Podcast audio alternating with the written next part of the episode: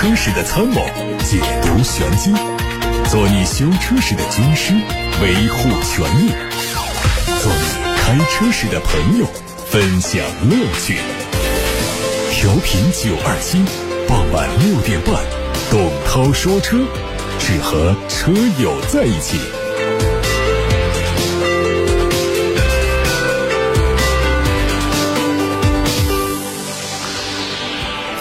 新的一周又开始了，各位晚上好，我是董涛，欢迎在下班路上听董涛说车。可以把选车用车的问题发到直播间，还可以通过热线电话、微信公众号把汽车消费维权的话题发到直播间。八六八六六六六六正在开通。在今天的汽车资讯之后呢，我们今天给大家准备的第一个话题是关于奥迪翻车事件。不是奥迪的车翻了，而是奥迪最近因为一起抄袭的稿件问题导致翻车。待会儿在节目的第一时段呢，会跟大家一起分享一下、介绍一下这个事情的过程。看新闻，日前影豹 R 四代赛道版在珠海国际赛车场正式上市，新车的售价是十三万六千八。影豹的代言人亚洲飞人苏炳添惊喜亮相影豹珠海，同时呢，传奇影豹的赛车学院也正式成立。影豹将会继续践行用户共创计划，助力亲友圆梦赛道，共同打造影豹的赛车文化。作为一款养成系的车型，影豹从诞生之初就坚持用户共创，携手用户共同打造年轻人的 Dream Car。而影豹的 R 四代赛道版呢，正是基于用户共创计划诞生的。它从去年八月份上市以后呢，一直是备受用户的肯定，用丰富的自定义模式和个性化的潜力，激发了影豹亲友的共创热情。对此，广汽乘用车总经理张月赛表示：“影豹不仅仅是传奇的影豹，更是年轻人的影豹。”在当前绿色出行助力双碳达标的背景下，为了使更多置换新能源出租车的出租车公司和司机认识并了解东风风神 E70 产品优势，最近东东风风神在武汉市举办了“一起领先，极限对决”东风风神 E70 极限续航挑战赛。这次挑战赛邀请武汉市各大出租车公司总共三十位出租车司机带车参赛，邀请武汉市楚天公证处对本次挑战赛进行全程监督审查。这次比赛模拟了日常出行的路线，不设置。里程限制，车主们经过九个多小时的不间断行驶，三十位参赛选手在晚上十九点二十分左右全部完成比赛。这次挑战赛再次印证了东风风神 E E70 的超能续航真实力。东风神官方谦虚的标注，充电版的最大续航里程四百二十公里，换电版的最大续航里程三百三十公里。在纯电动汽车消费者普遍续航焦虑的今天，用最真实的续航实测，给消费者带来更多的信心。未上市先热销，五月二十二号，东风风神浩极盲。定首日订单破万，盲定的火爆是浩极卓越产品力的最佳诠释，印证了广大用户对浩极极高的呼声和期待，更是东风风神坚持技术跃迁、客户服务和真诚宠粉的综合结果。作为第一次搭载东风马赫双擎 MHD 混动系统的 SUV，浩极既能以越级空间带来宽体舒适体验，还能够实现极致动力、超低能耗。凭借强悍的产品力，极浩极可能成为紧凑级 SUV 的终结者。作为先进的动力系统，马。赫双擎 MHD 混动系统量产二十五项行业领先技术包，拥有十四项世界领先的创新专利技术储备，在构建发动机、混动电驱动系系统匹配三大领域，百分之百掌握了核心技术自主集群。比亚迪海豹开启预售，四款车型的预售价格区间是二十一万二千八到二十八万九千八。CLTC 工况下的续航里程分别是五百五十公里、六百五十公里和七百公里。这个车是基于 E 平台三点零打造的纯电动中型车，最大亮点是融进了很多全新技术，电池车身一体化、八合一电动力总成、热泵系统、升压快充在内的一系列比亚迪的最新技术，可以提高整车扭转刚度和动态响应，在操控和安全方面带来更好的体验。欧拉芭蕾猫也通过线上形式开启预售，四款车型的补贴后预售价格区间是十九万三到二十二万三，预计六月中旬正式上市。这个车的定位是复古风格的紧凑级纯电动轿车，主要面对女性用户群体。车长四米四零一，轴距两米七五零。内饰用上了大量的圆角设计元素，被官方称作天鹅湖中央扶手的区域，采用类似水晶的材质打造，有很强烈的精致感。动力用的是最大功率为一百二十六千瓦的驱动电机，续航里程四百零一公里和五百公里。别克的全新旗舰级 MPV 定名叫 G。GL8 世纪会在别克品牌日上首次亮相，届时别克还将发布全新品牌标志以及面向未来的发展规划。GL8 世纪主打更高端、更豪华的细分市场，相比目前的 GL8 艾维亚定位更高，内饰更奢华。尺寸加长之后，轴距达到了三米一三，超过了现款的 GL8。从获得的一些预告图看，前脸用上了梯形的镀铬进气格栅，两侧配的是倒漆款式的 LED 大灯组，侧面是延续经典的方正造型，有双色的车身。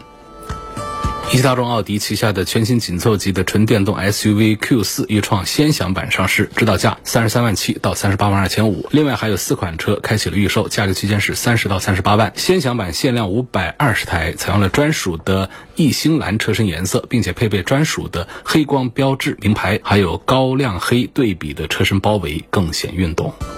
此前开启预定只三个小时就获得了两千张订单的全新一代福特 F 幺五零猛禽会在六月份正式发布售价，三季度开始交付国内用户。动力用的是三点五升的双涡轮增压，匹配的是十速的自动变速器，有非常出色的动力表现和越野性能。再看奔驰未来产品规划的最新消息，作为未来宝马二系旅行车的强大的竞争对手，奔驰的 B 级可能会在二零二五年停产，并且不再会推换代的产品。此前我们就不止一次的看到过奔驰计划。化缩减它旗下紧凑型产品阵容的消息，原因就是奔驰旗下有 A 级、B 级、CLA，在紧凑型 SUV 领域还有 GLA 和 GLB 两款，都是尺寸相当的轿车或者是 SUV。为了进一步提升盈利表现，奔驰决定在未来的产品规划中适当减少销量和盈利能力不太好的产品，这个 B 级车可能就是其中之一。一汽大众官方正式发布了中期改款宝来的官图，会在六月份上市。外观相比现款主要做细节调整，车头的中网镀铬装饰条更加粗壮，尾部是全新款的尾灯组，后杠经过了重新设计，加进了回勾式的镀铬条做点缀。相比外观的小幅调整，内饰是有更大的变化。除了加进全液晶仪表之外，还把中控大屏升级到了十二英寸，同时中控台的装饰板的材料也做了提升，使用了更大面积的 PVC 软质材料。动力上取消了1.5升自然吸气，搭载 1.2T 和。1.4T 的发动机，匹配七速的双离合变速器。小鹏汽车的新款 G3i 家族上市，补贴后的售价区间十六万八千九到二十万一千九，会在七月份启动交付。新款除了配置有调整之外呢，还推了两个新的配色。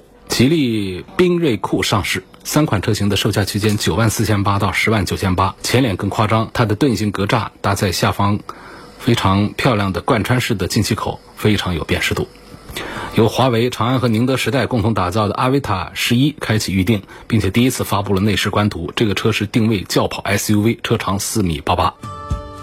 今天我们先要关注一下奥迪这个品牌了。各位，如果周六周日呢，在家里在刷手机啊。比方说，看看抖音呐，或者看看有一些视频平台的话呢，会看到非常火爆的一个话题，就是奥迪翻车，刘德华受伤。不是刘德华乘坐奥迪的车受了伤啊，而是说刘德华代言了奥迪的一条视频广告。结果呢，这广告的内容呢，现在不应该是那么保守的说涉嫌抄袭了。现在证据是非常的确定，就是一个字都没改的，把北大满哥这位博主的一个发布了很久的诗啊，包括那些文字啊，全都把它照搬到了一条。条奥迪对外公开发布的广告片里头，那通常说呢，明星翻车，品牌受伤，这个我们见的比较多。一些品牌本来形象挺好的，找了一个明星代言，结果这明星不出几天出了一个道德事件，就导致品牌受伤，品牌赶紧宣布跟这个明星解约。消除影响，但这一次呢，反过来是大家一直认为形象很不错的，这个形象不光是外形形象，而是口碑形象、人格形象都非常不错，可以说是德艺双馨的刘德华，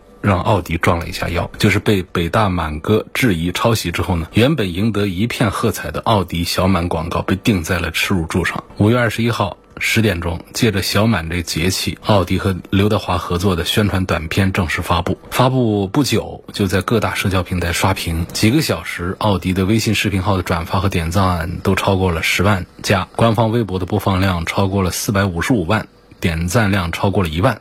那么，在刘德华的个人抖音上也发表了这一篇广告，然后点赞数超过了五百万。但是这个高光时刻不到一天就破灭，就在短片发出的当天晚上，就有三百多万粉丝的抖音博主叫北大满哥，他发个视频，直接指出奥迪涉嫌抄袭他在二零二一年五月二十一号的一条视频文案。这个事件发酵之后呢，在二十二号的上午十点多钟，一汽奥迪在官方微博上发布声明致歉，同时呢，各个官方。渠道全部下架了刚才说到那条视频，刘德华的个人抖音账号也删除了这一条视频。但是呢，对于奥迪这次的道歉呢，很多网友认为诚意并不够，因为他发文的标题竟然不是致歉，而是叫做声明，就把自己的责任都归结于监管不力和审核不严，只是没有回避问题，没有任何想要反思的意思。虽然说文中有致歉的字样，但是很明显是有避重。就轻之嫌，缺乏应该有的诚意。在声明当中啊，奥迪表示已经注意到这一条短视频文案存在侵权的相关讨论，同时指出本次涉事视频是由代理公司提报执行的。那么那家代理公司啊，MC 代理公司是全球最大的独立广告代理公司之一。这几年主要服务的客户包括有大众、理想手机、索尼中国、佳明、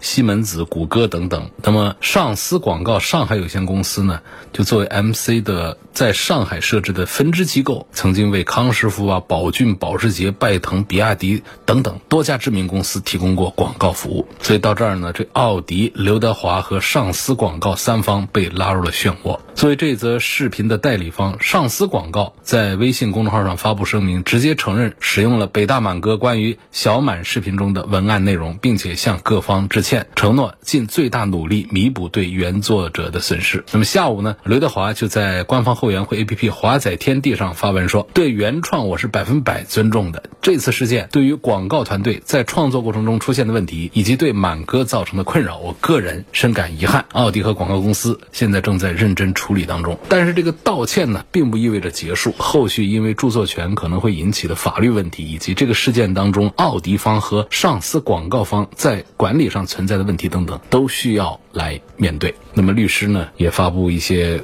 观点说，这次事件呢，给广大企业和代言人都带来警示。企业在进行广告宣传的时候，应当注意规避知识产权的风险。消费者容易被代言人的光环所吸引，从而对相关产品产生更多的信赖。艺人在进行广告代言的时候啊，应该加强风险把控。而目前呢，国家对于知识产权的保护力度也在全面加强。随着大家的共同努力，知识产权。就会得到更加充分的保护。这个事情呢，就是可能我们平时啊没有太关注这方面的。其实，在背后呢，这关于知识产权呢，各大品牌有很多的翻车事件。奥迪它声称自己是非常致力于知识产权的保护，但是他找的这个代理公司呢，曾经在一五年就出现过知识产权的翻车事件。那么现在过了六七年时间，这家公司再次成为奥迪的服务供应商。你说这奥迪是不是在知识产权保护方面，如他所说的是致力于呢？非常。用心非常努力呢，这恐怕并不一定。所以这个打脸是来的非常的快。在北大满哥逐字逐句的对比视频当中，除了几乎一模一样的文案，那首出圈的诗句“花未全开月未圆，半山微醉尽余欢”，同样是他在二零一八年的一个原创诗。北大满哥说，他在前年和去年都曾经发短视频介绍了这首诗的原创声明和创作的过程。就是这样的一首诗呢，也被这次的奥迪广告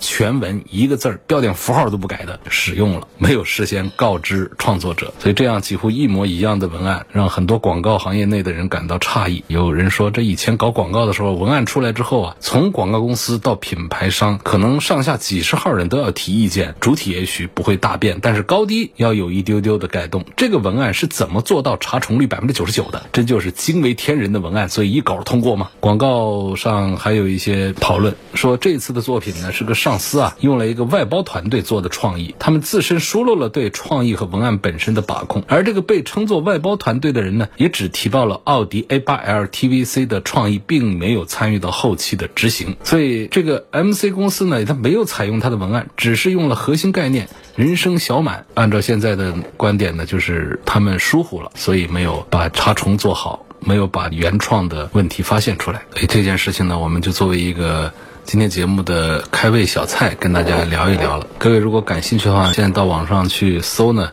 只能搜到片段了，就是原视频呢是早就已经在各大平台都下架了。但是现在有一些评论视频呢，会引用其中的一些片段来讲这个事儿。大家会看到刘德华拍摄这个广告片，并且刘德华亲自配音读出了北大小满原创的一大段诗句。整个片子拍的是非常的唯美，对奥迪品牌那个车型的表现也是非常的好。其实我们也希望汽车行业里面多一些不说车的汽车广告。什么意思呢？现在大量的汽车广告出来就说车，从头到尾的里里外外的都说的是车。那比较高级的广告呢，就是创造一种意境，最后落脚点才是关于奥迪 A8L 这台车的一个画面宣传。所以他这个诗呢，文案确实是非常的精彩，非常的。棒啊！关于这个话题说到这儿了。各位如果说关于这次的奥迪翻车、刘德华受伤事件有话想说呢，可以通过八六八六六六六六热线电话留言，也可以通过董涛说车的微信公众号留言参与节目的互动。现在我们开始回答大家发过来的一些选车的问题。好猫这个车怎么样？有没有十五万以内的电车推荐？女生开。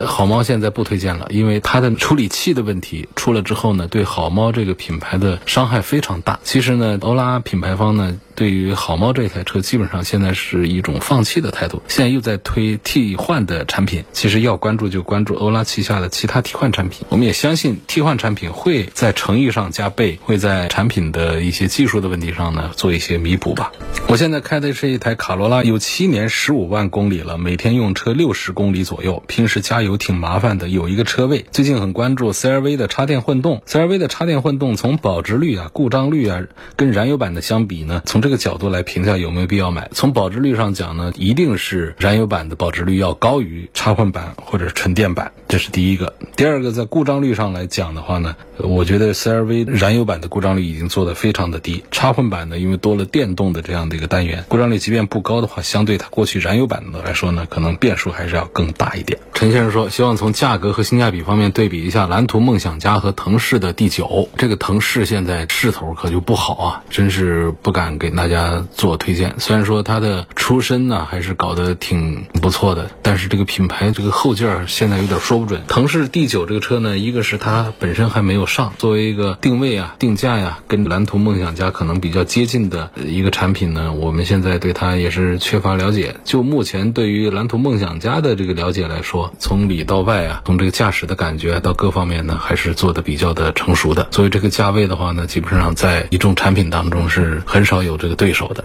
那么腾势第九出来之后。如果说它的价格啊，就现在看到的预售价是从三十几万一直到四十几万，从这个价格体系来讲的话，其实它的定位还是要低于蓝图的梦想家的，因为蓝图梦想家贵的就到六十几去了。但是目前我们收到信息，腾势的 D 九呢，它最贵的是不超过五十万，也是纯电动的，续航有六百公里的那种，所以它的整个定位还是要低。另外从这个尺寸上讲呢，它是跟别克的 GL 八类似的尺寸，它是比蓝图的梦想家是要小一点的，其他方面我们就很难来说了。所以要等这个车出来之后后再说。从目前的全国的态势来看呢，腾势这个品牌很多人都快忘记了。那么如果这一次它能够拿出很强大的价格体系、很强大的产品力、性价比出来，跟着蓝图梦想家抗衡一下，受益的是谁呢？就是我们终端的消费者能够买到更便宜的、更好的车了。所以这是两台定位中高端的 MPV，而且是新能源的 MPV，值得大家关注一下。有位姓王的网友在后台说。问一下，上海大众探岳和本田的 CRV 选哪个？探岳不是上汽大众的，那也是一汽大众的。说颗粒捕捉器闹得最响的是谁？就是探岳这个车。你说拿这个跟本田 CRV 放在一起选哪一个的话呢？你要是说从这个颗粒捕捉器的角度，希望这颗粒捕捉器能够让你更闹心的话，你应该选探岳啊。你如果想这个整车用起来更加的省心、更加舒服的话，CRV 你应该优先考虑了。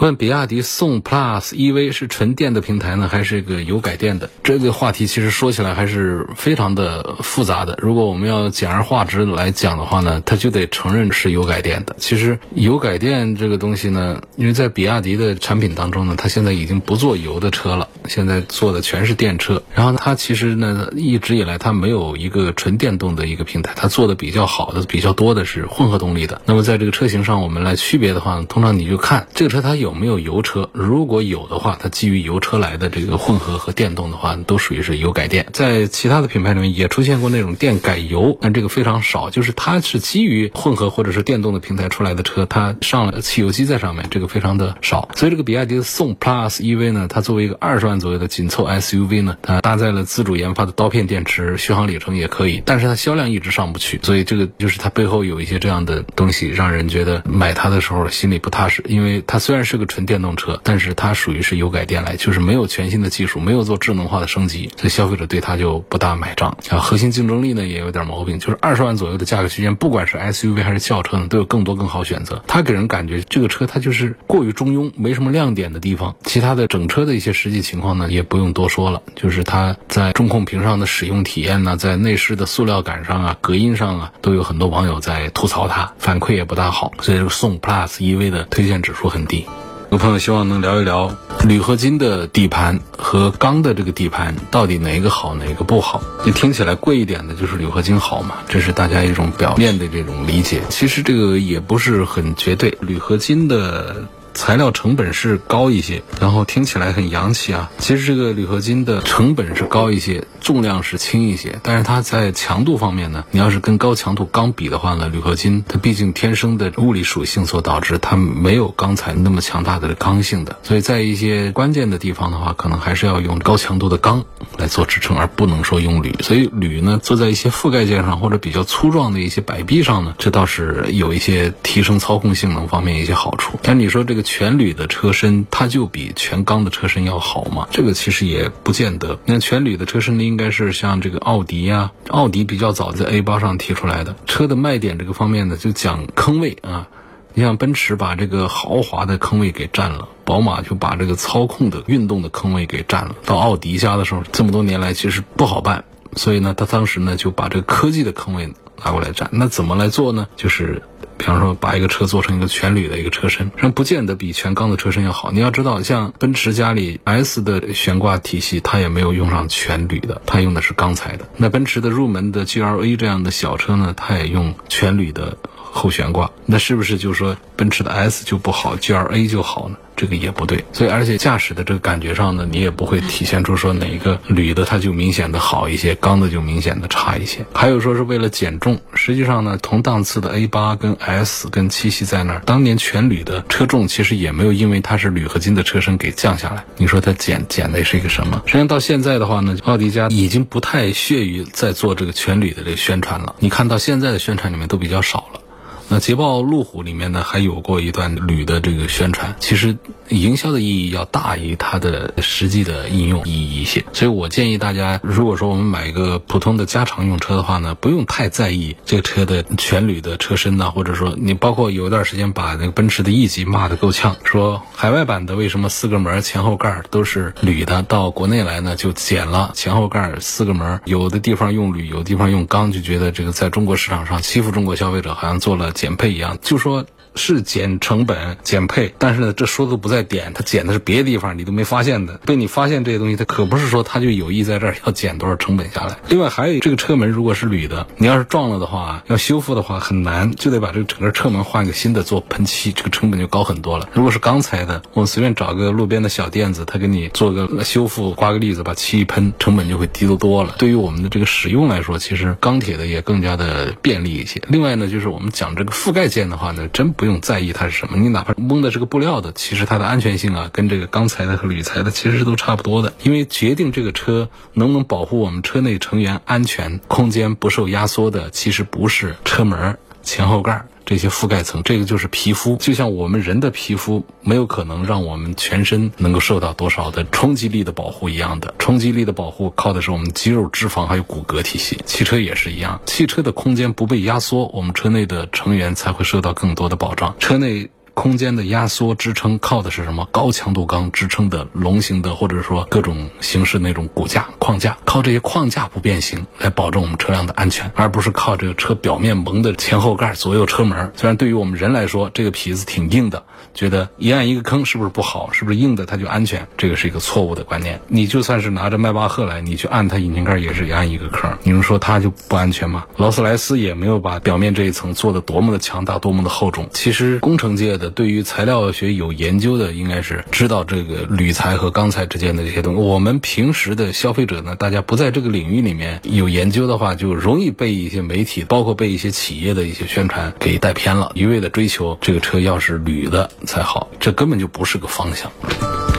有个网友说：“我这车子啊，这箱油呢加了一瓶油路三效，现在还剩半箱油没跑完呢。因为油价又要上涨了，想要再去加满油，那会不会影响使用效果？就是等于有点稀释了油路三效，再加油的话，有一点这个感觉稀释了，会有一点影响效果。我建议还是把这箱油跑完了以后再加吧。那个油价涨又要涨多少呢？”加满一箱油多花八块十块的，我们这一瓶油路三效是一百九十多块钱啊！你就算有时候趁着活动的时候囤的货，你不得也是花九十多块钱到一百块钱才买到一瓶啊？你干嘛为了加一箱油省个八块十块钱的，你让油路三效的效果给打折扣呢？希望陈先生能够坚持使用油路三效，对于积碳的预防是很有好处的，包括中度、轻度的积碳的治理很有效果的。我们另外提醒大家，像有一些新车，其实没有必要上这个油路三效，就你的车里面还没有发生积碳，油路三效的劲儿大一点就没必要上。但是你可以买交通广播推出的一个养护预防性质为主的，也是针对积碳的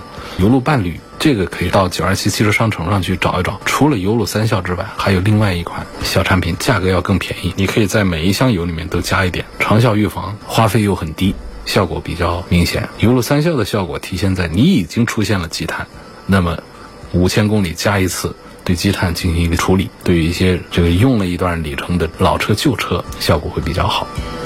从性价比和后期维护保养方面对比一下，起亚的嘉华和丰田的塞纳。丰田塞纳我就一直不太看好它的性价比。那么起亚的嘉华呢，其实我也一直不太多愿意讲这个事儿，因为我是觉得在商务车这个领域里面呢，我们还是比较注重的几个点，一个就是空间呐、舒适啊、做工啊。这是一个感知这方面的，另外一方面就是在品牌各个领域里头，就还是有话要说。就是我们作为商务用车，且不说要上一个奔驰的这样的，就是我们的普通品牌里面，它还是讲究一个品牌在商业场合它的定位啊、地位啊这方面一些东西。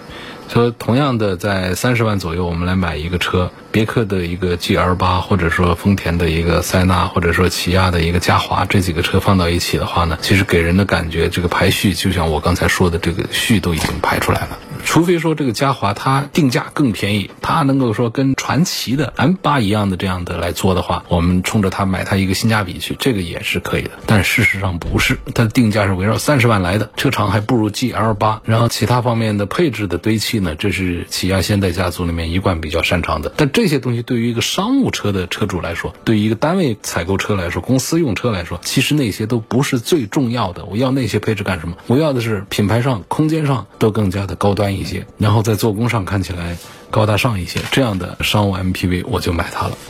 今天就到这儿，感谢大家收听和参与晚上六点半到七点半直播的董涛说车。错过收听的，可以通过董涛说车全媒体平台收听往期节目的重播音频。我们明天的六点半钟再会。